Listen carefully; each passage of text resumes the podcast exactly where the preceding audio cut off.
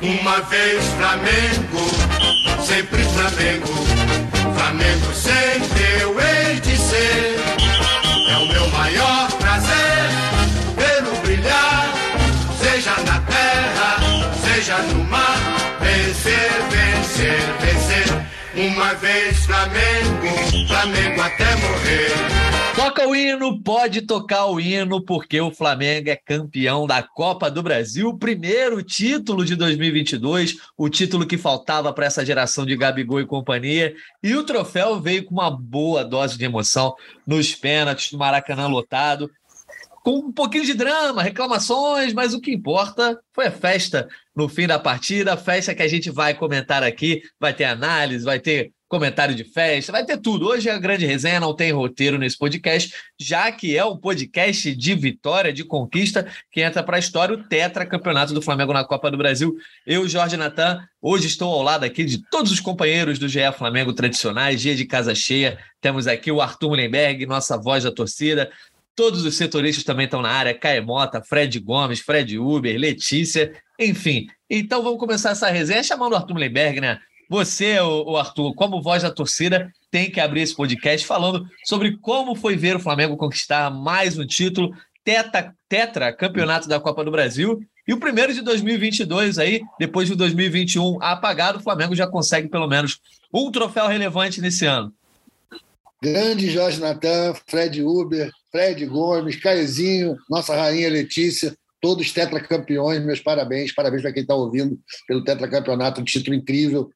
Cara, olha, Natan, eu não sei, cara, mas eu não lembrava mais quando qual tinha sido o último grande título do Mengão no Maracanã. Eu acho que tinha sido Copa do Brasil em 2013.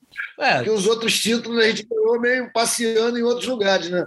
Não, teve a Recopa, né? Não, era Candelária, né? Pois é. É, Carioca não conta. Carioca não conta, muitos anos. Mas, pô, foi demais. Foi uma emoção muito grande, principalmente da maneira que o jogo se desenrolou, né, cara? A gente, com o primeiro tempo bem satisfatório, o Flamengo jogando com muita autoridade, apesar de ter incorrido no erro fatal do gol muito cedo, né? Se aproximando perigosamente do placar de 2 a 0, que é o mais perigoso do mundo. Então, de muita tensão também. Mas o segundo tempo, cara, eu vou confessar para vocês, eu só pensava em tragédia, mesmo antes do gol do Fluminense, do gol do, do Corinthians. Ficava, porra, pensando nas quantidade de vezes que o Flamengo tinha se dado mal naquele palco.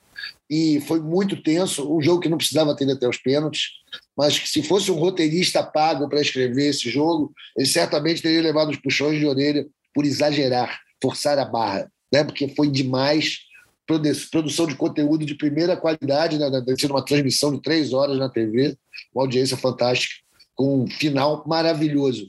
Como eu defini erradamente, mas que se dane, assim, ópera dramática, com final feliz. Muito difícil de funcionar isso, mas funcionou. Temos Rodinei aí como grande herói do jogo, porra, incrível. Tudo maravilhoso, cara. Acho que vai ter agora, os próximos nove dias vão ser incríveis, muito importantes para a nação e é isso, vamos com tudo. Flamengo está cumprindo sua parte. Até agora está tudo bem. Vamos em frente, que ainda tem um grande título para resolver. Tá certo, Arthur. Agora eu vou passar a palavra para os nossos repórteres. Eu não vou levantar a bola, fazer pergunta. Certamente cada um tem um destaque a dar, algo que queira falar depois de tanta coisa que rolou no Maracanã, desde o apito inicial ontem, até antes, né? E depois também na festa, nas entrevistas, é, muitas declarações interessantes. Então vou começar com o Caio Mota. Caio Mota, vem com o seu destaque inicial aí, fica à vontade para falar sobre tudo que você viu. Você estava trabalhando lá com o Fred Gomes, né? Tudo que aconteceu no Maracanã. Ô, Natan, Fredinho, Fredão, Arthur, Letícia, Natan Rubro pô, é sempre mais gostoso e legal falar assim, né, cara? Para trabalhar, para acordar no dia seguinte, para fazer o podcast. Imagina como seria um clima pesado se as coisas não dessem certo. Então, assim, eu vou repetir aqui o que eu postei ontem na, no Twitter, após a, após a conquista, né? Logo que acaba o jogo, entre, entre o jogo e os pênaltis, eu fiz uma, uma análise rápida do, do jogo. Mas após a conquista, eu falo, cara, eu vou ser eu chato aqui, de tentar quebrar o clima é, no pós-título de falar que o Flamengo não jogou bem, o Flamengo teve lições a, a aprender importantes para o dia 29. Então, não serei eu também aqui nesse podcast. Vou deixar para falar isso na segunda-feira, depois do jogo contra o América. Acho que tem muitas lições a serem, a serem levadas em conta, mas hoje é um podcast de festa, de celebração. Um Flamengo que é, acho que a memória afetiva e o que todo mundo escutou, quem não viveu, escutou desde muito cedo, é, tende a não se permitir comparar com a geração de 80, mas acho que se a gente pegar aquele recorte de 80 a 83, o recorte de 2019 a 2024, são recortes de quatro temporadas, esse time cada vez mais se aproxima e quase que iguala ou supera aquela geração, porque o que esse time tem feito é impressionante. Então, a conquista é, com o roteiro, como o Arthur falou, é, de drama até demais, não precisava, mas é, há de se valorizar a postura do Corinthians, há de se, há de se valorizar os clichês que a gente vem aqui e fala. Tem que entender que é um time grande, gigantesco, de uma camisa, de história. O Corinthians ontem fez valer muito isso, fez valer a sua história e, e só engrandeceu o título do Flamengo. Então, o Flamengo é isso, é tetracampeão da Copa do Brasil, é campeão de tudo que é palpável nessa geração. Mundial é diferente, a gente vai, pode falar ao longo do episódio, não dá nem para comparar o quanto que é palpável o, o Mundial de 81 com o Mundial do, do século 21. Então, assim, acho que é, é hora de a gente falar aqui, é um, é um, está instituído, pelo menos por mim, o podcast Oba Oba. Boa, tá certo. Também acho. Também acho que a gente tem que fugir um pouco. Tava vendo as mesas redondas aí desde, desde que acordei, né? Hoje confesso que estou de folga do trabalho no Fute Inter, mas estou aqui, obviamente, gravando esse podcast de conquista, fiquei acompanhando tudo que estava rolando na televisão e muito papinho, né? De ah, o Dorival isso, o Dorival aquilo, ah, errou aqui, tem lição para aprender, tem que pensar no dia 29. Vamos deixar a torcida comemorar esse título, né, não, Fred Gomes? Título que você acompanhou trabalhando do Maracanã, mais uma vez afastando aquela fama que já ficou para trás ali desde a Libertadores, né, Fredão? Seja bem-vindo. Fala, Tanzinho. Fala, Caio, fala Xará, fala Lelê, fala Fusão. É, cara, afastei, mas vou te falar que a minha jornada não foi nada fácil ontem. É, pô, cara, eu estava de folga terça-feira e meu computador resolveu dar pau do nada, do nada. Eu sempre, quando eu estou em casa de folga, eu uso aquele WhatsApp web e deixo o celular carregando e tal. Quando vi, não ia funcionar. Eu falei, bom, vou quarta-feira consertar lá na emissora não dava para salvá-lo na hora, ele ficou lá, peguei um novo, quando liguei o pô, isso eu fiz a cobertura do pré-jogo, é bomba, e aí me lembrou muito 2017, muita bomba, muita bomba, muita bomba, e o Gordinho tendo que correr para lá e para cá, algumas horas é, ficando imprensado em grade, temi pelo pior, mas fui esperto, sempre fiquei pra, pela lateral, não aconteceu nenhum, é, como é que eu posso dizer, atropelamento assim coletivo, não houve pisoteamento nem nada. Mas. E aí eu entro no Maracanã, ligo o computador novinho, folha, e o computador trava. Eu falei, meu Deus do céu, não é possível, meu irmão. Então a minha jornada foi tão sofrida quanto a do Flamengo, mas foi feliz, fizemos uma ótima cobertura, modéstia à parte. Eu, Caê, os estagiários mandar um abraço para o Luca aí, nosso Valentino Rossi, um beijo para Ana, Ana Luísa também mandou muito bem, Zacão ajudou a gente, então estávamos com muitos repórteres acho que entregamos um material bem legal para a torcida.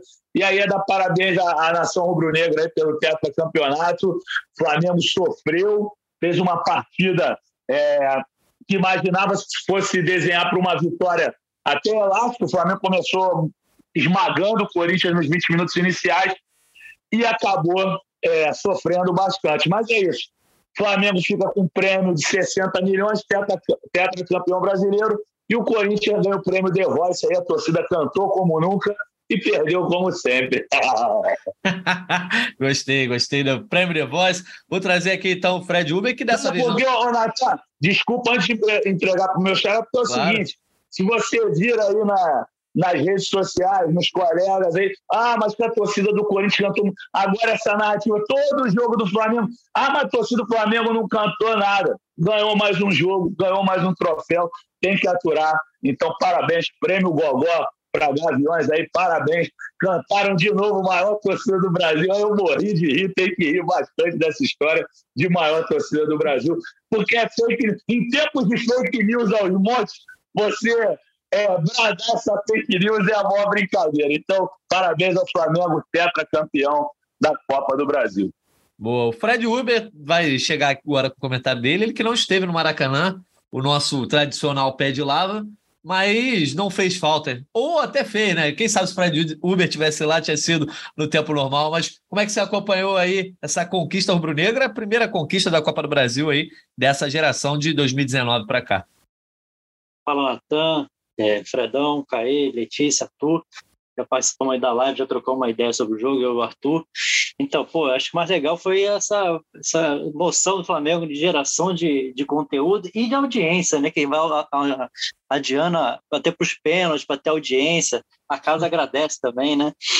Então, acho que foi uma conquista para ser muito celebrada, é, garante já o Flamengo em fase de grupo de Libertadores ano que vem, é, mais uma final para disputar uma Supercopa, e é isso que, eu, que eu, tem que ser o pensamento do Flamengo, da torcida, está sempre disputando finais, já estão perdendo as contas aí de quantas finais é, foram desde 2019, essa geração cada vez mais se coloca num, num, patamar elevadíssimo na história do clube, só você imaginar que esses jogadores aí, os remanescentes de 2019, chegaram aí a 10 títulos pelo Flamengo, o Diego e, e Arão tem 11, né? Já estão um a mais, um título a mais que estão há mais tempo.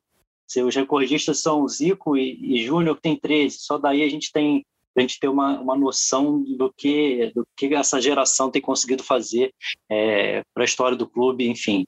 Mais uma, um dia para ser muito celebrado, para comemorado e, e, lembrar que o, o álbum, a figurinha repetida mais importante ainda está tá para chegar semana que vem.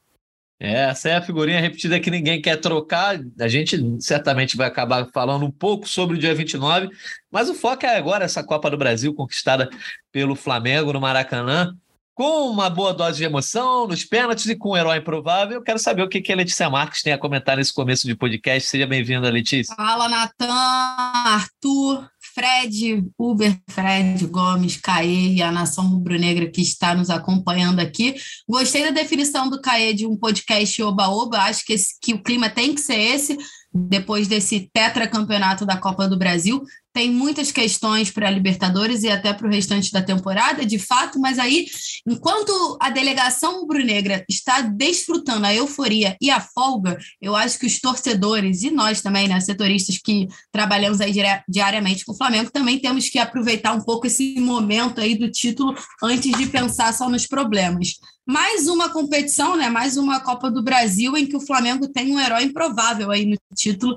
Dessa vez foi o Rodinei. A gente até fez um retrospecto aí dos últimos títulos do Flamengo na competição. Todos tiveram um capítulo aí de um personagem improvável e agora quis o destino que fosse o Rodinei. Acho que essa temporada de, de, de 22 é muito importante para o lateral, né? Ele que se consolidou ali como titular, o grande titular no time das Copas, foi muito questionado por muita gente, mas fez o gol do título, né? Acho que tiveram alguns momentos chaves. Esse gol do Pedro logo no início parece que vai ser um, um roteiro tranquilo, mas futebol, né? Reviravolta faz com que o Flamengo e Corinthians decidam nos pênaltis. E aí, nos pênaltis, tiveram vários capítulos ali que a gente pode detalhar, mas acho que momentos chaves, justamente quando o Felipe Luiz perde o pênalti, que dá aquele nervoso, aquele frio na barriga para todo mundo que estava assistindo, porque é um cara que talvez não merecesse carregar essa culpa, né?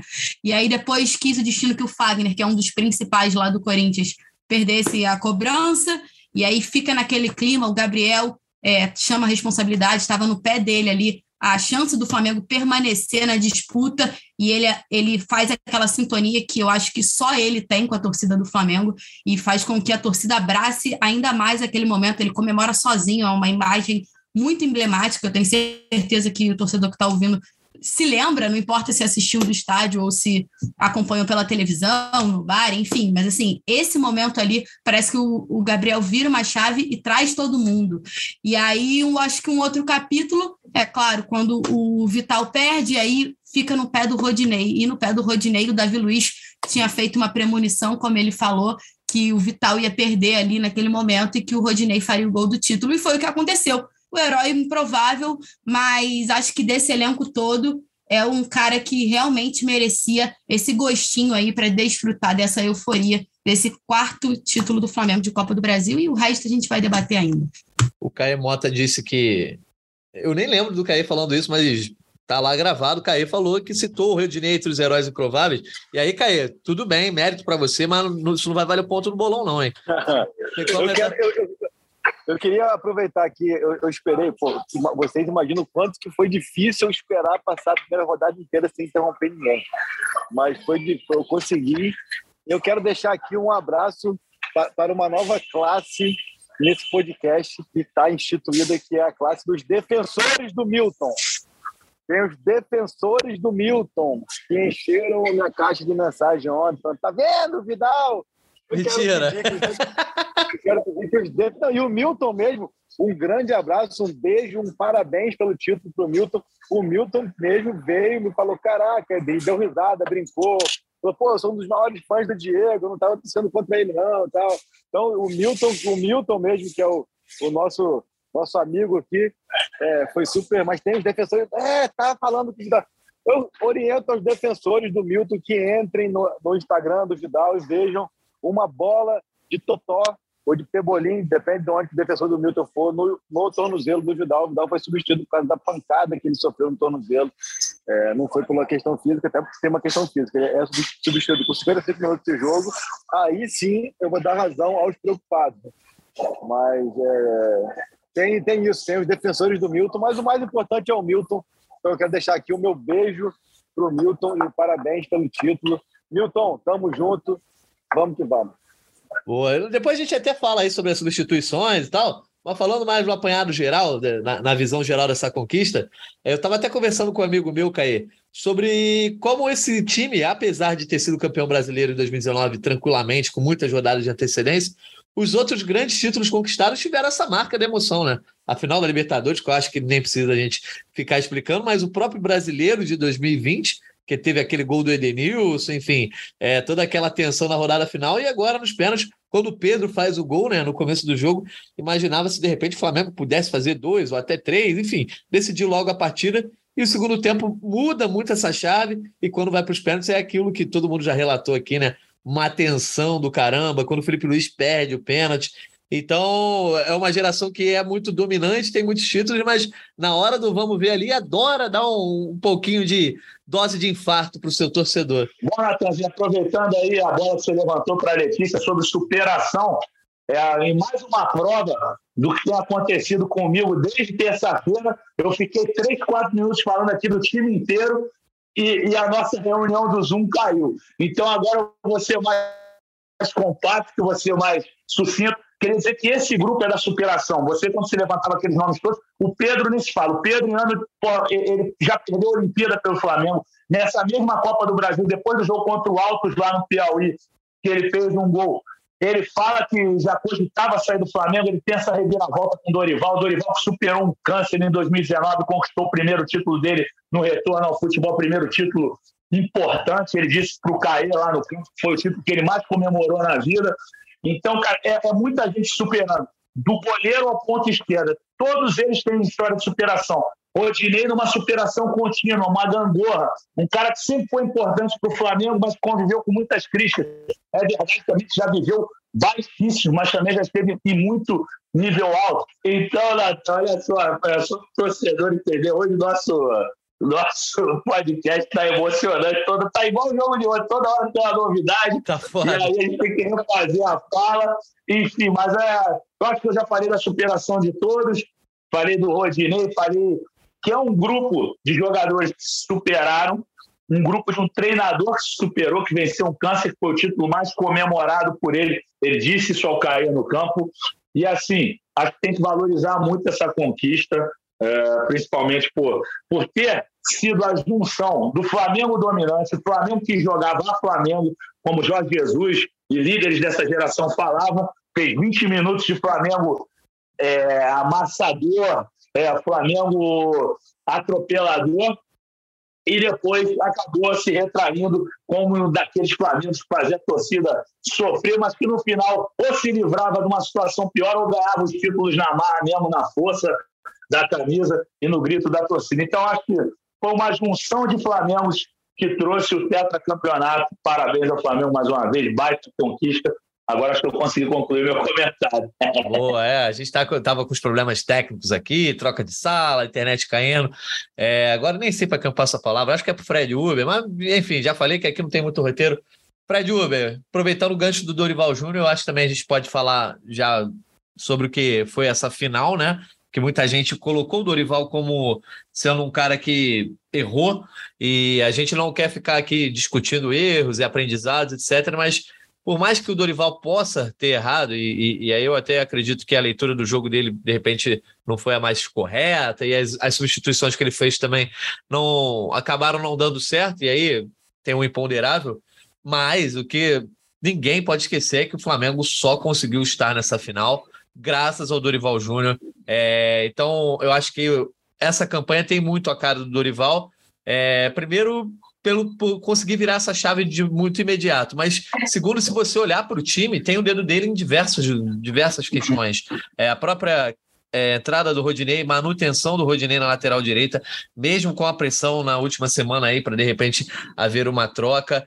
A manutenção da zaga com Léo Pereira e Davi Luiz, é, diante da ausência do Rodrigo Caio, o Fabrício Bruno que chegou esse ano, próprio Pablo, ele não, ele vai, bota, teima com o Léo Pereira. É, a manutenção do próprio João Gomes, que fez muita falta ontem.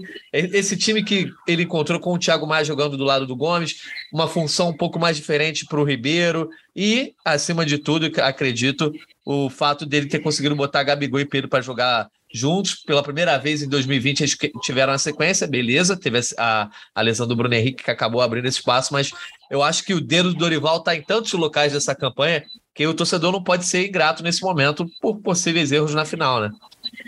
É, assim, eu acho que ele tem méritos enormes, acho que teve a sensibilidade de, de entender o quanto foi importante aquele jogo, aquela virada contra o Atlético Mineiro no Maracanã, aquilo ali seria um marco para o time na temporada, que poderia ser ali a arrancada para uma temporada boa. É, acho que aquele jogo foi o, mais importante da temporada até agora.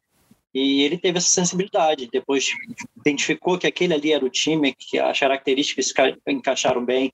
Seria muito simples ele, ele tirar o João Gomes ou o Thiago Maia para botar o Vital de cara. Ele não fez isso, ele respeitou é, esse, essa dinâmica. Isso aí acho que teve muito mérito. É, eu considero, estou julgando que, a, a, principalmente as mudanças que ele fez, as primeiras no jogo na final ontem, foram por necessidade questões físicas. Acho que ele podia ter colocado o, Everton um pouco antes, o Cebolinha, para o Flamengo estava sem nenhuma alternativa de, de, de, saída, de jogada individual, de arrancada de contra-ataque, sendo pressionado pelo Corinthians. Acho que talvez ali poderia ter feito um pouco é, um pouco antes essa, essa, alteração, mas de resto não, não sei muito, é, julgando que seriam é, substituições é, que ele precisava fazer por questões físicas, não vejo que a gente poderia fazer muito diferente. Talvez a outra, outras alternativas já, em vez de colocar o, o, o Fabrício Bruno ali como acabou sendo volante, né? Alternando com o Davi Luiz, talvez pudesse colocar o Vitor Hugo direto, enfim, mas aí é, a gente é muito fácil falar depois. Mas é. É, acredito que, que ele tenha muito mérito, sim, merece muito essa, essa conquista e está com o time na, pronto e com algumas coisas aí que, que ele pode já trabalhar para esse jogo da, da, final da Libertadores. É, e a gente, óbvio, vai ter sempre essa referência nos próximos 10 dias, mas, Letícia, é muito legal que o Dorival já tenha conseguido conquistar esse título, que empata com o título dele né, no Santos lá, com acho de relevância na carreira dele, mas ele ficar marcado no Flamengo, ele já tinha tido outros dois bons trabalhos que foram interrompidos por questões até extra-campo, né? É, a questão, primeiramente, do, do pagamento, né? De uma, uma divergência, depois a questão é, da mudança de diretoria, a história do Diego Alves, e agora ele consegue um título com o Flamengo, que certamente é, deve ficar marcado como o título mais importante da carreira dele. E eu acho que. Tem, vamos aí que eu, deixa eu ver quem é que tá aí com, com barulhinho. Vou mutar todo mundo. Pronto, agora foi. É, e aí, Letícia, eu estava falando sobre o Dorival. Eu acho importante ele ter conseguido, independente do que aconteça lá na final da Libertadores, que ele já fique marcado na história do, do Flamengo. Ah, beleza. Pode, pode ficar ainda mais ganhando a Libertadores, ou então fica marcado por não vencer a Libertadores, mas eu acho que essa Copa do Brasil já deixa o nome do Dorival e faz jus ao trabalho que ele fez. Eu acho que consegue coroar essa expressão que a gente usa muito no futebol, um trabalho que não foi um trabalho simples, apesar de muita gente tentar levar para isso. Ah, ele só fez feijão com arroz. Eu acho que o Dorival foi muito além do feijão com arroz. Né? Feijão com arroz que não estavam conseguindo fazer, né? Então, assim, a gente tem que reconhecer o mérito que o, que o Dorival tem nesse elenco, nessa virada de chave, na, na qualidade dos jogadores que ele conseguiu recuperar. Enfim, a gente pode ficar aqui por muito tempo falando dele, mas eu pontuo que acredito que essa final da Copa do Brasil para o Dorival já está marcado. Mas ele ganhar a Libertadores deixa ele ainda mais marcado na história do Flamengo, porque assim, perder a Libertadores teria um peso muito grande nessa nesse ranking aí para a torcida, pensando em tudo assim, num contexto. Ganhar deixa tudo muito tranquilo, mas individualmente para ele, ele Dorival ali, o técnico, conquista mais uma Copa do Brasil, conquista um título de muita importância para o Flamengo. O Flamengo não ganhava um título no Maracanã, assim, de relevância nacional, desde 2013, conquista a Copa do Brasil desde essa mesma data. É, é especial para ele e aproveito aqui o espaço para falar sobre ele, porque assim, Natan, só um ponto assim bem bem curioso. Eu sou um pouco jovem, né, como vocês sabem, e eu comecei no Flamengo no meio dessa pandemia, então eu não tive muitas experiências assim, é, umas trocas com técnicos especiais, digamos assim. E desde que o Dorival chegou, parece que muda uma chave. As coletivas deles têm um, têm um peso diferente. Ele é um cara que você vê que ele é muito humano, ele presta atenção, ele fala com você pelo seu nome, ele te reconhece, ele sabe quem é, e é um cara que, que eu, Letícia, muito jovem, estou tendo uma oportunidade muito grande de, de, acompanhar de perto. Então, deixo aqui também é, esse comentário para ele, que o que torna ainda mais especial esse título, e como o Fred Gomes lembrou, né? Ele que passou por um problema de saúde e detalhou muito bem na entrevista lá no campo que esse é o título que ele mais está comemorando, né? Por ser tão especial e ter um peso tão grande. Ele que voltou ao Flamengo porque o coração dele pediu. Ele já falou isso diversas vezes. E agora ele realiza esse sonho a, Copa, a Libertadores, no caso, é apenas um, a cereja do bolo para coroar ainda mais esse trabalho. Pelo é, menos eu interpreto assim. Eu, eu, fiz, eu tô fazendo uma rodada aqui de Dorival Júnior porque eu acho que merece, né? Eu acho que é um dos nomes, talvez um dos, dos, dos rostos assim dessa conquista. E eu queria passar a bola agora para o Arthur, porque eu lembro que o Arthur Mullenberg era contra... Eu quero falar do Dorival depois, me lembro aqui. Deixa eu tá. depois eu quero falar do Dorival. Te passo a bola também, Arthur. O Caê, passando só para o Arthur para comentar. Artuzão, eu lembro que você era contra a vinda do Dorival, depois você falou que mudou de opinião, etc. E eu acho que a Libertadores, assim, obviamente vai colocar o Dorival num ponto que, pô, só três técnicos, né? Caso o Dorival venha ganhar, ganhar a Libertadores do Flamengo. Então, isso aí já é histórico suficiente. Mas eu acho que a Libertadores também, para o Dorival, talvez alçaria ele a um outro nível profissional, de respeito, de mercado, etc. Mas em termos de, pô, estive no Flamengo, consegui um sucesso é, ter feito uma boa campanha acho que não seria suficiente só, se ele perde os dois títulos, mas pelo menos ter conseguido um dos troféus, é, a gente não sabe se vai ganhar a Libertadores, mas pelo menos um deles, eu acho que já deixa o Dorival num, numa região ali de carinho do torcedor mesmo. Eu acho que a próxima vez que, se, se o Dorival não ficar, ou, ou se lá no futuro ele sai, volta para o Flamengo, ele já vai ter um, uma visão mais simpática, né, não? Da, dos vozes da torcida, Arthur. Sem dúvida, né?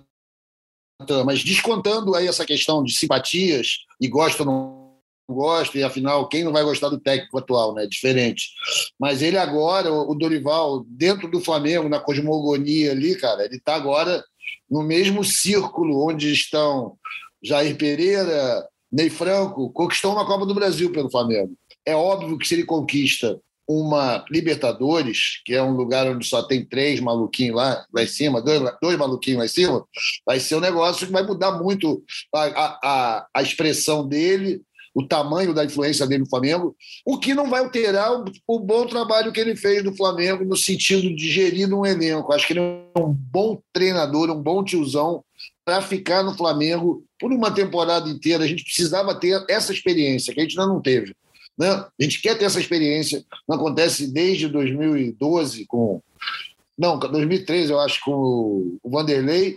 E, pô, cara, a gente precisa disso. A gente realmente precisa ver se esse negócio anda um pouco. Ficar um ano com o mesmo técnico. Eu acho que o, o Dorival já está lá, já está aprendendo um pouco mais sobre a cultura do Flamengo. Eu acho até que ontem eu saí do Maracanã, porque eu estava sem rádio, sem informação, sem internet meio chateado com as substituições que ele fez. Agora eu entendo o que, que houve com o Pedro, entendo o que, que houve com o Léo. Pô, enfim, tá tudo certo. O Dorival tá subindo no patamar lá no Mengão na, na escalada pessoal dele. Mas ele é o cara agora que a gente tem que dar toda a força para que ele acerte, para que ele seja um pouquinho mais ousado e que ele continue tendo a sorte que ele está tendo, né? Está tendo muita sorte. Isso é importante para caramba do treinador do Flamengo. E é isso aí. Tamo lá, tio Dorival. Vamos juntos até o fim em Guayaquil, compadre. E depois vamos ver se renova teu contrato aí. É, eu acho que o Dorival tem algumas questões de leitura de jogo, que eu acho que ele vacilou em diversas partidas, mas no geral, cara. É, mas eu acho que no geral o trabalho do cara é muito bom, o time que ele conseguiu montar, as soluções que ele encontrou. Caemoto, então dá aí a tua opinião também sobre o Dorival para a gente fechar eh, essa resenha sobre o técnico e falar um pouco sobre os jogadores que brilharam na campanha. Não, cara, eu, eu aprendi a admirar bastante o trabalho do Dorival é, em 2018 ainda, que me chamou muita atenção o quanto que ele teve um impacto também tão imediato em tão pouco tempo, né? E aí cria essa narrativa do que ah, ele tem prazo de validade, assim. Eu acho que a gente, de modo geral, eu acho que isso inclui imprensa, inclui torcida, inclui como todo, acho que nesse, nesse, é, nessa tendência de técnicos estrangeiros, a gente acaba caindo muito numa questão de buscar uma grife sempre, e acaba que quem não tem grife parece que tem que se provar muito mais do que quem tem grife. Assim. Eu acho que o Dorival é muito questionado ainda, ou a capacidade dele continuar por um ano, dois anos, é questionada por muito pouco. Assim. A gente não pode ignorar que o trabalho do Dorival nesse Flamengo é extremamente autoral. A gente pegar, o Santos não jogava quando o Dorival chegou, oscilava ali, revezava com o Hugo. O Santos não jogava, o Rodinei não jogava, o Léo não jogava, o Felipe Luiz estava perdendo muito espaço para Ayrton Lucas, o Thiago Maia era reserva, é, é, o João jogava já, mas aí pô, o, o, o Ribeiro fazia opções de, é, funções distintas, o Pedro e o Gabriel não, não, jogavam juntos. Então, assim, para começar, esse time não é somente um time com muitas com muitos jogadores com capacidade técnica. Esse é um time que o Dorival teve a capacidade de transformar é, uma série de, de jogadores talentosos em uma equipe. É um trabalho extremamente autoral. Acho que isso é importante a gente frisar. Acho que tem que falar que, Dorival, que falta ousadia ao Dorival. A gente esquece que o Dorival foi o técnico capaz e que se deu a cara tapa de colocar Pedro e Gabriel juntos, coisas que nenhum dos, dos antecessores se expuseram dessa maneira.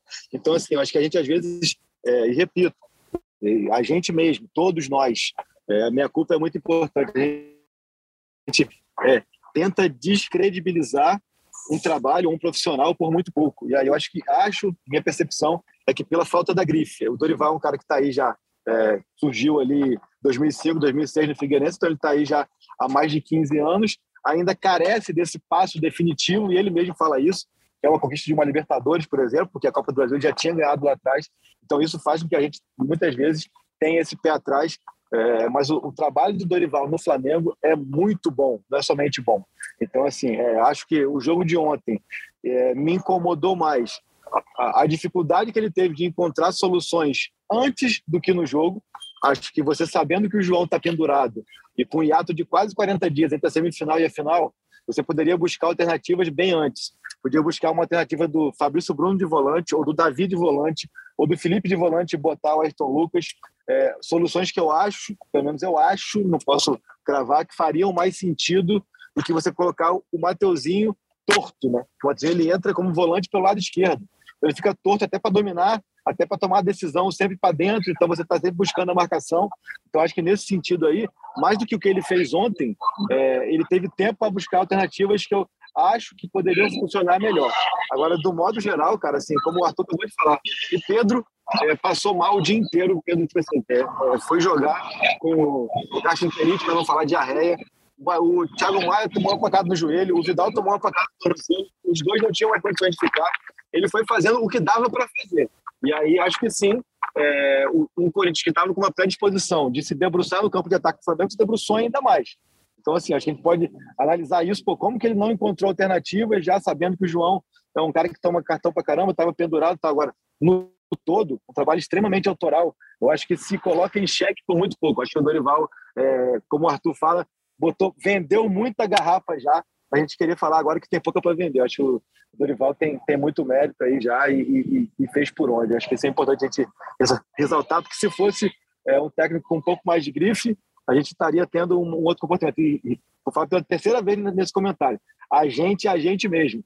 Eu, vocês todos, a imprensa de modo geral, a torcida. Eu acho que assim, parece que ele tem que, ele tem que provar todos os jogos. Cara, não tem como, cara. Eu não provo todos os podcasts, não provo todas as matérias. Nenhum de nós consegue é, dar resposta sim. Então, acho que ele, é, na matemática, na balança, está pendendo muito mais para o lado positivo que o Dorival. Eu concordo totalmente, Caio. E acho que o Dorival merece mais respeito. Eu cheguei a falar em algum podcast aqui. Se ele tivesse um sotaque lusitano, ou então falasse um castelhano ali, né? Acho que ele seria mais respeitado. Mas, Fred Gomes, quero saber o seguinte: quem foi o craque da campanha do Flamengo na Copa do Brasil? O Arrascaeta levou o prêmio oficial do torneio, né? O, o craque da competição. Mas você concorda? Quem é que foi importante. De repente, dá um top 3 aí, os três jogadores mais importantes para o Flamengo nessa conquista, que foram 10 partidas, né? Depois a gente relembra a campanha certinho, mas quero saber a opinião de todos vocês com relação aos jogadores. Pô, você facilitou meu trabalho demais. Top 3 é mole. Pedro, Arrascaeta e Gabigol. Vou explicar por quê. Mas quero na ordem. É o que... Pedro, Arrascaeta e Gabigol. É essa a ordem. Boa. É, e cada um na sua característica. O Pedro, porque no jogo ano ele deu as duas a, mais importantes da Copa do Brasil no ano, na verdade. Eu discordo do Ceará quando ele fala que o mais importante da temporada foi o Galo. Para mim foi o Tolima. Foi o jogo que garantiu o Pedro no time. Mas, é, então, no jogo mais importante da Copa do Brasil, o Pedro dá duas assistências para o Arrascaeta. O Arrascaeta mata o jogo lá e tem a participação importantíssima. O Gabigol, é, pelo seu perfil altruísta, solidário e, e algo que tem o dedo do, do vovô Dorival, que ele foi há pouco tempo, vou até ver o nome do moleque aqui, o filho do Lucas, acho que é Mateu, agora sumiu aqui, cadê? Eu fui pegar ali, mas acho que é Mateu, sim. Enfim, foi vovô há pouco tempo e eu acho que foi importante o, o Dorival incutir na cabeça do Gabriel que ele podia ter esse jogo é, solidário, jogar para o Pedro, jogar para o time. Então, o Gabigol, além dessa postura em campo, o Gabigol é quem incendeia o time. Lá contra o Atlético Mineiro, o Flamengo perde lá em Minas Gerais, ele fala que vai rolar um inferno no Rio, o inferno rolou, e o Atlético não viu a bola. Ontem, porra, bate o pênalti com uma frieza e incendeia a torcida de uma maneira assim, com uma reação, a Letícia já citou, mas acho que foi, ele foi muito personagem, ele foi muito ídolo mais uma vez, e estava muito feliz. Eu acho que ele é craque, né, cara? Ele, ele porra, fez os gols contra o Galo, fez um gol contra o São Paulo no Maracanã, um gol da tranquilidade. O Flamengo cozinhou o São Paulo com tranquilidade.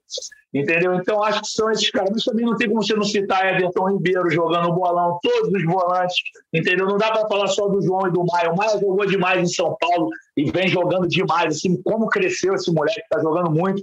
Mas o Vidal lá contra o Atlético Paranaense na Arena da Baixada jogou uma enormidade. Rodinei fez aquele cruzamento com a mão para o Pedro fazer gol de bicicleta. Então, meu irmão, pô, o, o, Pedro tem as assistências contra o Galo. Tem um gol de bicicleta lá na, na, no Paraná. E ainda tem, porra, ontem o gol do título no tempo normal. Não dá para não citar esses três especialmente, mas óbvio tem que fazer uma citação. E o Santos também, né? Figurístico, não pegou nenhum pênalti ontem, mas, porra, o cara não solta uma bola, meu irmão. O Santos é segurança total. Se eu fosse o, o Arthur falando, ia dizer que era, que era garantia, né? O mais seguro que preservativo. O cara, meu irmão, não passa uma. O cara é goleiraço, não tem essa. Quero saber o top 3 então, do Fred Uber. Eu acho que o gabarito não vai mudar muito, não. Mas o, o Santos deu uma muralhada ontem. Que isso, rapaz? Pulou tudo para um lado só, cara. Só teve ah. um que invertido. Mas, ó, o, o, Everton, o Everton fez isso também outro dia no, no Palmeiras e deu certo, né? ninguém comentou também. É, estratégia de goleiro, complicado, mas vamos lá, vamos seguir no top 3 aí. Pode ir, Fred, Fred Uber. Então, top 3, não sei se. Eu acho que esses três jogadores aí vão ser citados por todos, né?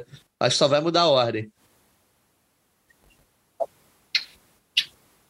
Fred Uber. Aí o Fred? É, foi, mal, foi mal, tava, tava no, ah. você tinha me mutado, eu não Boa. É, então, eu acho que não vai mudar muito mesmo, não. Assim, eu acho que vai mudar a sequência, a ordem, né? Eu vou colocar o Arrascaeta, vou concordar com a bola de ouro pro Arrascaeta, ter sido decisivo lá contra o Atlético também, apesar de não ter sido tão, tão brilhante aí na, nas finais mas acho que pelo, pelo conjunto da obra, acho que ele foi muito importante.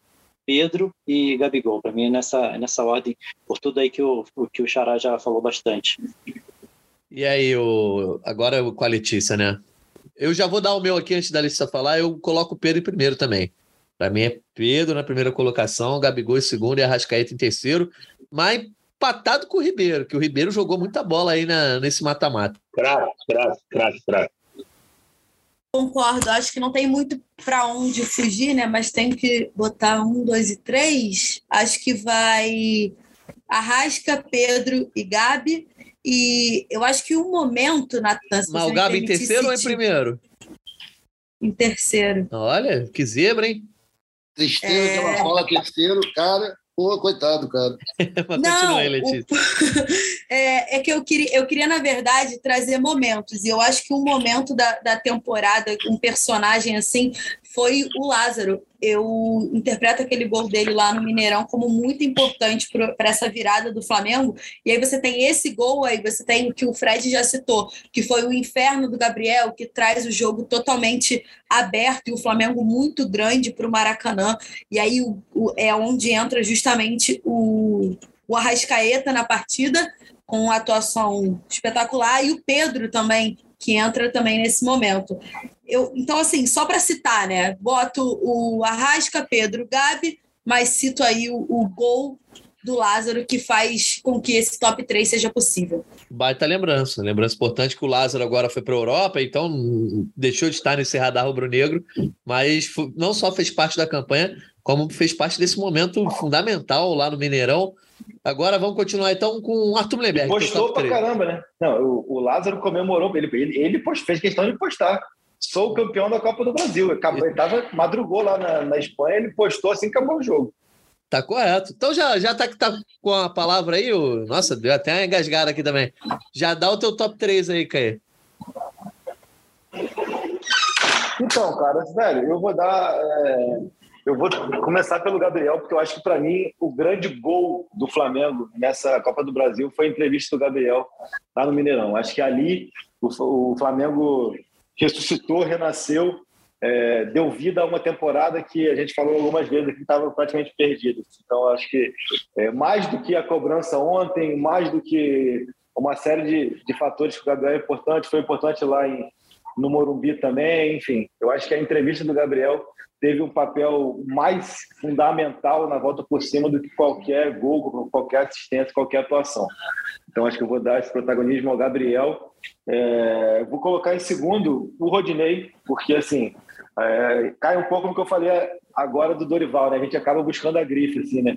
O Rodinei também foi fundamental para essa sobrevivência do Flamengo, quando ele entra lá no Mineirão e que, ao meu ver, pelo menos, quem dá uma, uma vida ao Flamengo lá no Mineirão é ele. Ele entra ali é, não só pela assistência pela assistência pro, pro Lázaro, pro Lázaro, mas pela, pela forma como ele entrou mesmo. Assim, ele entrou ali é, pilhado mesmo, ligado no dia 20 e deu vida a um time que estava começando a ficar baqueado pela narrativa do jogo. O Flamengo jogou melhor que o Atlético naquele jogo e tomou dois gols.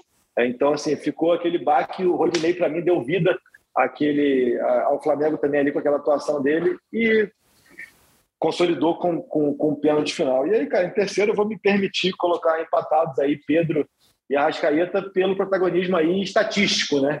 O que o Arrascaeta fez os dois gols contra o Atlético e o Pedro que fez o gol de bicicleta contra o Atlético Paranaense. Mas eu acho que, assim, o que não é estatístico, né? Eu acho que o, o, o é, quando o Flamengo estava é, já na lona, o juiz abrindo contagem, quem fez com que o Flamengo levantasse ali meio que cambaleando foi o Rodinei e quem foi no ouvidinho do, do, Flamengo e falou, cara, prepare esse, esse jab aí, esse direto, foi o Gabriel com aquela entrevista. Então, acho que é, o que não é palpável, acho que os dois tiveram um papel muito importante. O Gabriel com a entrevista e o Rodinei com a vida que ele deu no Mineirão ainda. Verdade. E também deu assistência para o gol de Pedro de bicicleta. E, enfim, o Rodinei, a gente. Acho que a gente precisa falar. O Rodinei, de fato, teve um, boas atuações na campanha, pode ter chegado embaixo, e eu acho que é até legal também que esse ciclo se fecha com esse pênalti, que ele bateu muito bem, inclusive. Para fechar aí também essa história do top 3, Arthur, quero saber o teu. Cara, meu top 3 eu fecho com o Caê. Eu acho que o, o Gabigol, pelo overall, né? Tudo que ele fez, talvez não tenha sido o mais Gabigol possível, mas foi um, um Gabi motivador, incrível. Se entregou muito em todos os jogos, mesmo em que ele não marcou. Jogou para o time, acho que ele simboliza bem esse time do Flamengo, cara. Essa equipe, esse grupo, um time muito brother um do outro. Todo mundo parece jogar com os companheiros, não tem fomeagem. Imagina, com dois artilheiros do top de Pedro e Gabigol, é difícil você ver isso. Né? Eu coloco o Gabigol como grande protagonista. Eu queria, desse top 3 aqui, que é uma homenagem, na verdade, colocar um cara com quem eu não tenho nem muita simpatia, mas que eu acho que ele jogou muito nesses 10 jogos, cara. Pode ser que ele não tenha jogado todos os 10 que é o Thiago Maia. Acho que ele deu uma firmeza ali. Porra, Thiago Maia, brincadeira. Jogou muito, jogou muito, foi um grande cara, um grande valor do time. E ontem, depois que ele saiu, ficou bem esquisito o negócio. Em terceiro, eu queria homenagear a defesa do Flamengo. A defesa do Flamengo, que era uma, um problema para a gente no brasileiro, foi por onde o, o Dorival começou a arrumar o negócio. E aí todos os zagueiros tiveram uma atuação muito legal. O Davi Luiz, Fabrício Bruno, o Léo Pereira, quem entrou jogou bem. Mas aí, para simbolizar, para representar a galera lá da cozinha, eu vou botar o Santos, que também foi fundamental. Então, meu, meu top 3 é isso. É Gabigol, Thiago Maia e Santos. Tudo meio na brodagem para homenagear os grupos e os setores do campo que esses caras tomam conta. É bem isso. político, né, Arthur Mullenberg? Você é bem político. Bem político. Não, assim, bem político. É, é, pegando o gosto do que o Arthur falou, eu acho isso legal, assim, cara. Até se você for pegar a divisão dos gols do Flamengo, é, eu acho que foi o, o a campanha mais é, mais homogênea do Flamengo, mais solidária, mais assim, que, que todo mundo teve seu momento de protagonismo. Assim. Acho que isso, isso é, é legal também. Assim. Acho que é, a gente acaba sempre caindo no lugar comum de Arrascaeta, Bruno Henrique Gabriel, Arrascaeta, Bruno Henrique Gabriel, e depois é, agora com o Pedro tal. Acho que foi desses dez títulos né, dessa geração, talvez tenha sido a campanha mais homogênea, assim, e que acabou até com um título sem, sem um herói. Nem o Santos foi herói, né? Então acho que de repente esse roteiro foi feito para isso mesmo. Tem outra parada, Caio. Talvez, eu não sei, mas eu acho que foi a Copa do Brasil que a gente levou menos gols. Desde a de 90. Eu acho que foi que a gente tomou menos gols. Não tenho certeza. Tomou, tomou um do Altos? Cinco. Cinco, cinco. Tomou cinco. Um do Altos, é um do dois São do Atlético, Paulo, dois do Atlético, dois do, Atlético, do Corinthians. Cinco. Pois Olha, é, pô. É, já que você... Assim, e já, já vou até uh, atropelar o Natan aqui, já que. Vai lá. Tipo o carrinho, o carrinho do João Gomes no Rodinei comemorando, vocês viram? Eu só fui ver a foto. Eu só fui ver a foto, a foto hoje. O João Gomes dá um carrinho no Rodinei. É... Esqueci o que eu ia falar agora, deu. Perdi o foco. Aí é bravo. Parabéns, Caemota, parabéns. Quer uns segundos aí para tentar lembrar, Caê? Bom, vou seguindo aqui, depois se você lembrar, você fala aí. É, o que eu ia dizer, ia pegar o gancho que vocês citaram do, do, dos gols que o Flamengo levou na campanha, repassando rapidamente a campanha que está na faixa aí que o torcedor comprou no Maracanã em diversos lugares da cidade do Rio. Depois também não queria saber, será que no, nos outros lugares do Brasil Lembrei, lembrei, lembrei, lembrei, lembrei, lembrei. Vai, fala, fala, Caimon. Não, cara, eu vou bater aqui na tecla de novo do Davi, cara. Cara, que o, o, o, que o Davi tem, tem jogado, assim, é mais um jogo ontem onde ele foi gigantesco ali. O, o, eu acho que os dois, né? O Léo também fez um partidaço. E vou chamar mais, mais ainda a atenção porque o Davi, pra, também faz para as palavras do Davi, né? É, o nosso internauta que, que não viu a entrevista do Davi para a gente, o troca de passos também, depois para a gente, gente na, na live do GE, uma entrevista que é muito elucidativa do porquê desse Flamengo ter também dado a volta por cima. Né? Ele, ele, ele, ele, pega na figura do Rodinei um exemplo do que pode se falar do, do coletivo do Flamengo. Né? Ele, ele fala textualmente que ele chegou para o Rodinei e falou: e aí, tu vai querer ficar nessa sacanagem aí ou tu vai querer ser jogador de futebol? Que o Rodinei, respeitando ele mesmo, perguntou. Ele falou: então é o seguinte, amanhã, sete e meia da manhã no Ninho. O, o Rodinei perguntou: para quê? Eu falei: sete e meia da manhã no Ninho. Amanhã tu vai saber o para quê. E aí ele começa a puxar pelo Rodinei, puxar pelo Rodinei, até que ele relata também que há um momento em que o Rodinei esmorece, ele fala: te larguei. E o Rodinei vai na casa dele pedir: não, não, não, não, não me larga, não, eu quero continuar e tal. E aí eles conseguem fazer esse trabalho. E o próprio Davi, lá atrás, no jogo contra o Santos, ano passado, depois da derrota do Palmeiras, ele fala que esse elenco precisava é, mudar a postura, é, ser um pouco mais profissional e comprometido. Então, acho que esse relato do Rodinei representa um pouco do que esse Davi conseguiu trazer para esse Flamengo e a importância do sangue novo, né? a importância de você oxigenar o elenco, oxigenar as gerações porque acabava que é, relatos dele também ele sentia na geração que já tinha ganhado tantos títulos, um tanto faz. Tanto faz ganhar a Copa do Brasil, tanto faz ganhar o Brasil, tanto faz ganhar a Libertadores. Tudo seria pequeno perto de Lima, pequeno perto do que já tinha sido feito. Então, acho e, que. E eu, Caio, eu lembrei também. fortes e importantes dele. Eu lembrei também da, da entrevista que ele deu para vocês também, no Ninho, é, alguns meses atrás, quando o Léo Pereira fala algo parecido também, né? Ele falou do Léo, ele falou do Léo. É, que ele falou que ele chegou no Léo Pereira e falou: Léo, não tô vendo o brilho no teu Isso. olho. Eu, aí ele, ele puxou o Léo Pereira para ele no meio da interrompe o nosso papo e vocês estão me ouvindo ainda? Só desculpa. Estamos sim, estamos sim. Tirou o fone, ah, né? Porque tinha a, o, o, fone agora caiu. Vou botar um outro fone aqui, mas eu vou continuar falando enquanto eu vou colocando. É o que acontece. O Léo Pereira entrou no meio da entrevista e falou: "Sou fã, sou fã e agradeceu muito ao Davi, porque ele realmente, como a história do Rodinei, que ele puxou o Rodinei, ele puxou o Léo Pereira também. Dois caras que se superaram demais nessa temporada. Boa. Eu ia agora, antes do Caio falar, eu ia citar a campanha do Flamengo nessa, é, nessa Copa do Brasil rapidamente. Tá lá na faixa, né? Altos do Piauí, Flamengo vence por 2 a 1 depois vence por 2 a 0 em casa. Atlético Mineiro e Flamengo. Flamengo perde por 2 a 1 depois vence 2 a 0 em casa, empata sem gols com o Atlético Paranaense no Maracanã nas quartas de final. Vence por 1 a 0 e aí o confronto mais apertado tirando essa final, né? Depois Flamengo consegue vencer o São Paulo por 3 a 1 fora de casa na semifinal, vence por 1 a 0. Esse foi o confronto mais tranquilo, até mais do que o Altos. E aí, na final, dois empates, 0 a 0 e 1 a 1 vitória nos pênaltis por 6 a 5 no Maracanã pela, pelo que vocês já falaram aí, é, Fred Gomes, Fred Uber, quem quiser falar, o jogo que vira a chave de fato é o jogo contra o Galo. Vocês acham que o, o jogo da campanha foi mais o jogo da ida contra o Galo, em que o Lázaro consegue manter o Flamengo vivo? Ou, obviamente, para mim, é, na minha opinião, é o jogo da volta, quando o Maracanã abraça e tem muito aquele paralelo com as oitavas de final de 2013, né? Quando o Flamengo consegue vencer o Cruzeiro, que era favorito, e nesse caso, nesse momento da temporada, o Galo era favorito para passar pelo Flamengo. Né? Vai tu, Xará, vai tu. Eu, eu concordo com você, Natal. Acho que foi o da volta ou da, da virada ali.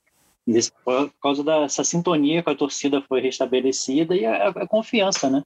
É, o Flamengo acho que ali no, no 2 a, apesar de ter jogado bem o, o jogo que perdeu, é, conseguiu ali que deu a, a direção que, do que o trabalho tinha que ser, né? Então, acho que foi esse jogo do 2 a 0 que foi não só para a Copa do Brasil, mas para o Flamengo ganhar confiança e depois golear, como o Xará falou do jogo do Tolima, conseguir fazer um, um 7 a 1 numa Libertadores. Acho que tudo começou a partir dali do, desse 2 a 0 em cima do Atlético e pelo principalmente é, de achar o time e restabelecer a sintonia com a torcida para a torcida se sentir importante novamente. Aquele negócio lá do inferno, de, de quando a torcida joga junto, fica muito mais difícil o Flamengo ser derrotado. Letícia, você sabe quem também é campeão da Copa do Brasil 2022 com o Flamengo? Arão. Hã? Arão? Conta. Arão, mas também Andreas Pitico Pereira. Estava Eita. olhando, é, estava olhando aqui a escalação. Foi o único jogo que ah, ele Mas você, você agora você falou com a Pitico Prez. Eu e a Letícia somos Pitico Prez.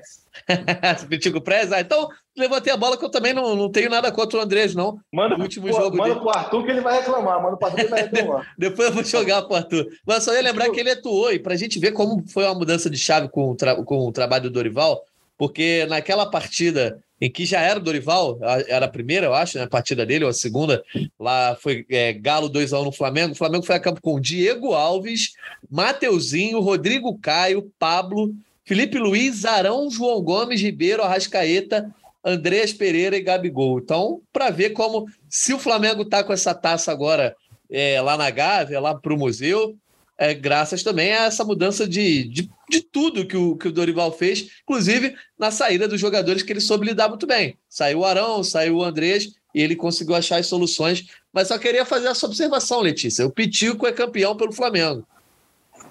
Andrés, Arão, Lázaro, tem mais alguém perdido aí nessa lista que vai receber a medalha? Com Gustavo certeza. Henrique, deixa eu olhar. Deixa eu olhar Gustavo Henrique. Deve ter jogado algum E o é Isla. o Isla também. Tô com saudade. Isso, Todo Mas o mundo foi Gustavo Henrique- campeão da o Gu- Copa do Brasil, pô, é isso? O Gustavo Henrique tava, tava ontem no Maracanã, tava até jogando o Gatorade no Dorival, pô. Ah, é? Meu Ah, maneiro.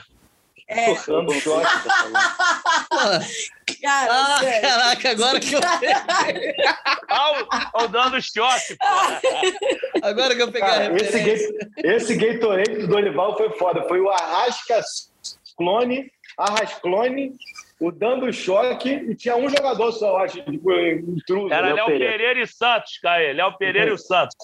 Ó, o Gustavo Henrique foi relacionado, mas não atuou. Ele foi relacionado nos dois jogos das oitavas, mas não atuou.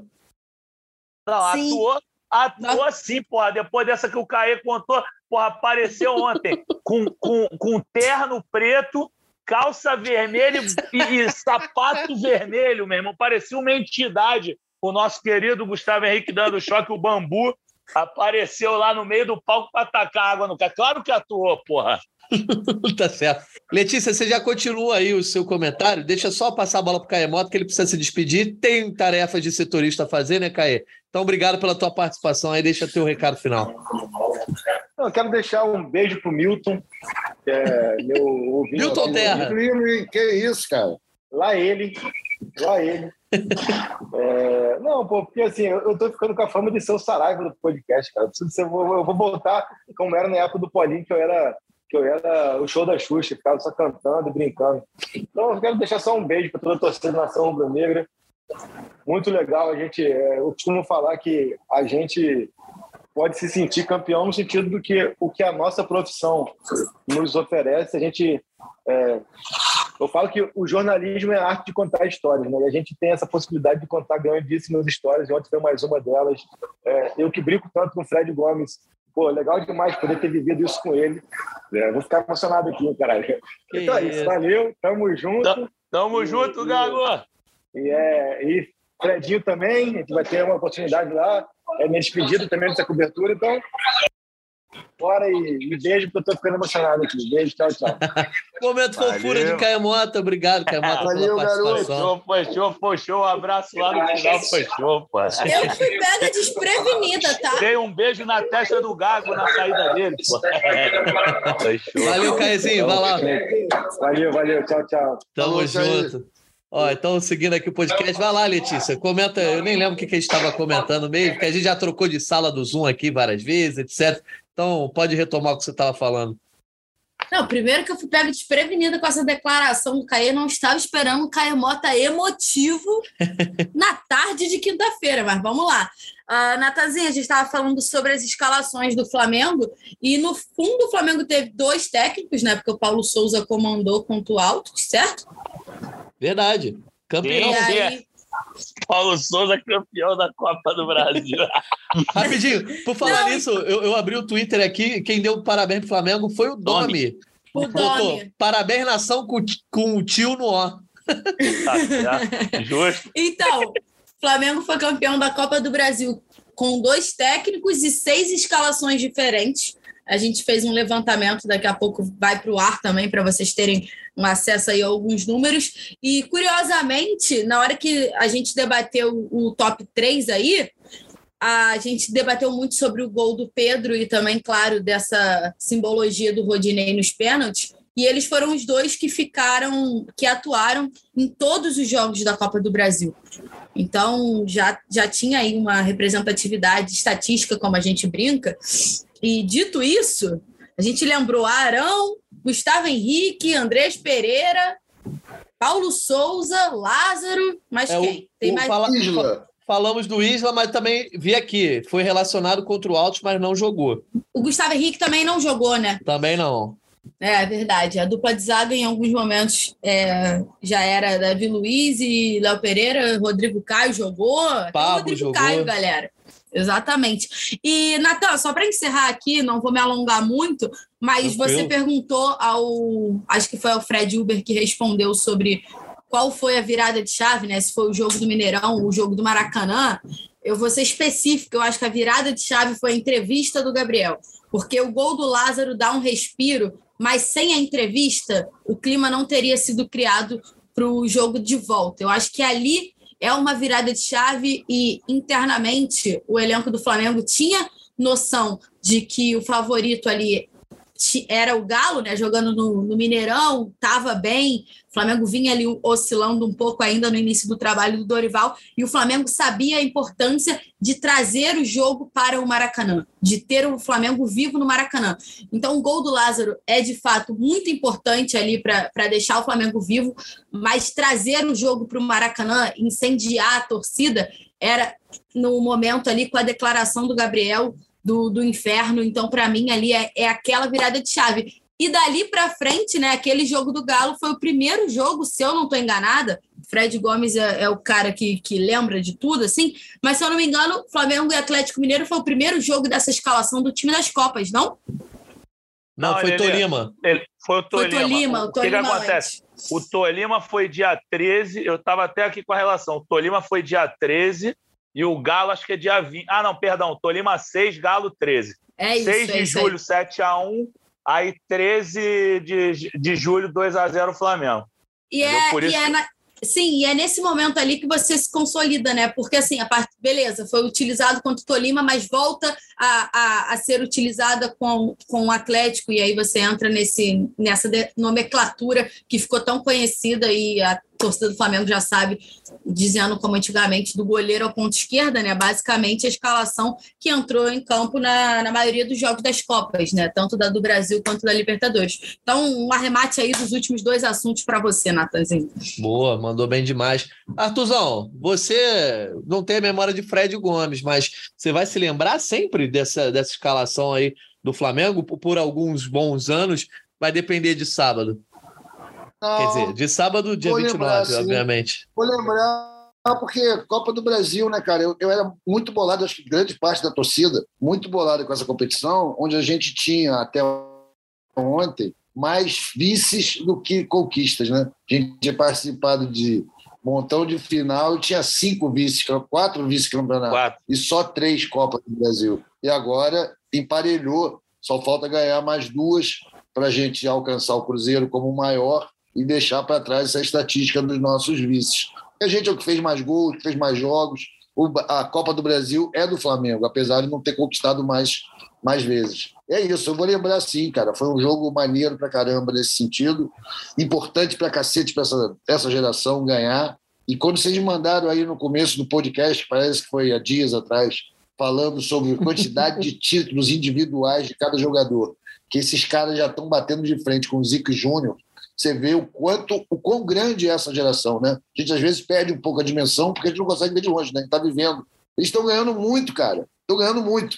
E como eu acho que vão ganhar sábado também, a disputa vai ficar bem dura ali no Olimpo rubro-negro, né? Os caras que ganharem uma segunda, que ganharem uma segunda Libertadores, pô, parabéns para essa galera. Eu estou muito feliz, muito Boa. satisfeito e vou lembrar sim dessa escalação por um tempasso. Vamos caminhar então para encerrar o nosso podcast, afinal de contas.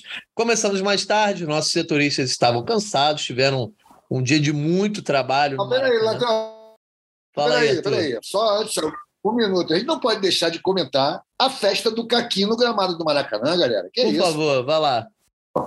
Oh, aquilo, ali foi, aquilo ali me lembrou anos 70, 80, cara, quando ganhava título ali no Maracanã.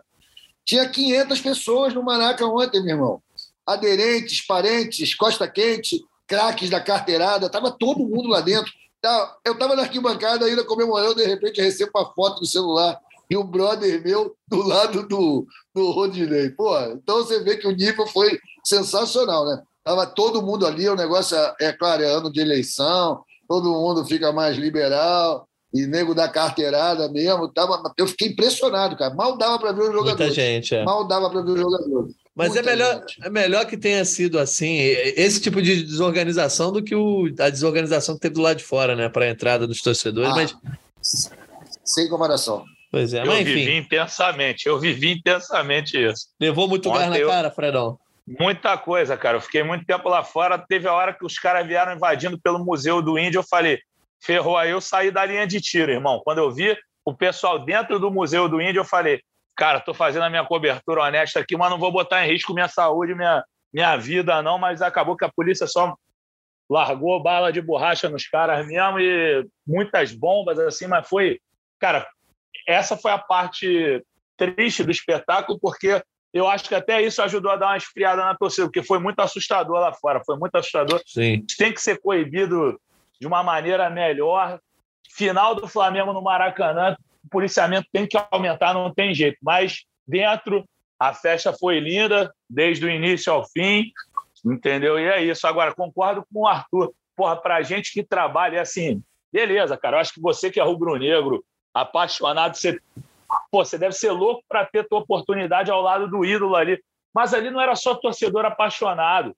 Porra, era muito brother, muito brother, brother, brother. E aí foi o que o Arthur falou. Porra, assim, eu como, como repórter que tiro foto lá de longe, eu tiro lá da tribuna. Pô, ficava procurando a taça, eu não conseguia tirar foto da taça, cara, porque era um monte de gente em cima. Tudo bem que tinha um monte de fotógrafo lá. Eu não sou fotógrafo, não é minha obrigação. Mas, porra, tu quer ver a taça, tu quer ver o jogador com a taça. Eu, por exemplo, eu tirei uma foto maneiraça do Gabigol no pódio, mas eu não consegui ver o Gabigol com a taça, porque sempre tinham 83 pessoas no, ao redor de qualquer jogador, fosse o Gabigol ou fosse o Kaique David. Entendeu? Então, porra, isso aí é chato, tem que diminuir isso aí, pelo amor de Deus. Quer dirigente entrar, beleza, pô, fez parte, montou o time dele, mas porra, aí amigo de amigo, mais amigo de amigo, aí é complicado. Tô com o Arthur completamente. Boa, tá certo. Eu Olha... não vou comentar por motivos óbvios. Para não se estressar, Ué? né, Letícia? É, não tô afim de me estressar, vou folgar quando a gente acabar de gravar esse podcast. Então, assim, Somos só na dois. paz. Chinelinho, entendeu? Chinelinho, não vou me estressar com esse assunto. Então vamos encerrar, vamos encerrar, até porque a gente está aqui gravando no meio da tarde. Geralmente a gente grava de manhã, mas os setoristas estavam cansados, todo mundo precisou de um pouquinho mais de tempo. E esse podcast que você está ouvindo agora, aí, quando a gente está gravando aqui, ainda vai passar para uma edição. Então, para não sair muito tarde, vamos encerrando aqui. A resenha já foi longa, acho que já valeu a pena. E a gente também não pode esgotar os assuntos, porque certamente a gente vai ter muita coisa para falar ainda da Copa Libertadores aí na semana anterior ao jogo, também depois da partida. Esperamos que com o mesmo desfecho que teve no Maracanã ontem, Flamengo campeão, tetracampeão da Copa do Brasil. Então chega mais com o teu destaque final, Fred Uber. É isso que a galera dá, dá tempo de aproveitar bastante aí, curtir, zoar os rivais. Essa, essa final foi boa aí, que até os corintianos estão tá, tão felizes, então tá tudo certo, continue assim, né? E lembrar que sábado tem, não parece, mas tem mais jogo, Copa do, é, do Campeonato Brasileiro contra o América Mineiro. Fred Gomes estará na, nas Minas Gerais representando e levando as notícias. E terça-feira a equipe parte para o Equador, para aí sim já completamente no, no clima de, de, final, de final de Libertadores, para ver se a gente fecha esse ano com, com chave de ouro. Coisa linda, hein? Então a gente volta aí certamente no começo da semana, antes da viagem dos repórteres para o Equador, na volta da viagem de Fred Gomes lá de Minas. Esse jogo só vai valer para a viagem do Fred Gomes mesmo, né? Porque agora o Flamengo já está até com a vaga na Libertadores garantida. Aquele, aquele queijinho, aquele. Eu ia falar isso, porra. Essa viagem é para ir no mercado municipal trazer aquele queijo esperto, uma bala de doce de leite, entendeu? Fortalecer a galera aqui de casa, entendeu? Pô, e Antigamente os, os amigos do podcast também, né? Então, mas como a gente tem ido pouco a redação, eu ia falar isso. Antigamente, quando a gente fazia uma viagemzinha, voltava com chocolatinho da Argentina para rapaziada. Então, isso aí no, no déficit bancário foi bom. A gente não precisa mais ficar levando chocolate para a redação. Mas se eu morasse. Meu Deus, perto, Fred Gomes! Natanzinho, se eu morasse perto de você, com certeza eu levaria. Ô, Lele, eu sou uma mão aberta que tem. Mas, pô, não tendo motivo para que gastar, né? Vou é gastar é comigo, deixa eu comprar o queijinho para mim, entendeu? O queijinho tetra aí. Eu com que... certeza vou no mercado municipal no sábado é, pô, o jogo é só às 7 horas da noite, vou lá comprar um queijinho, vou comprar uma balinha, e é isso aí.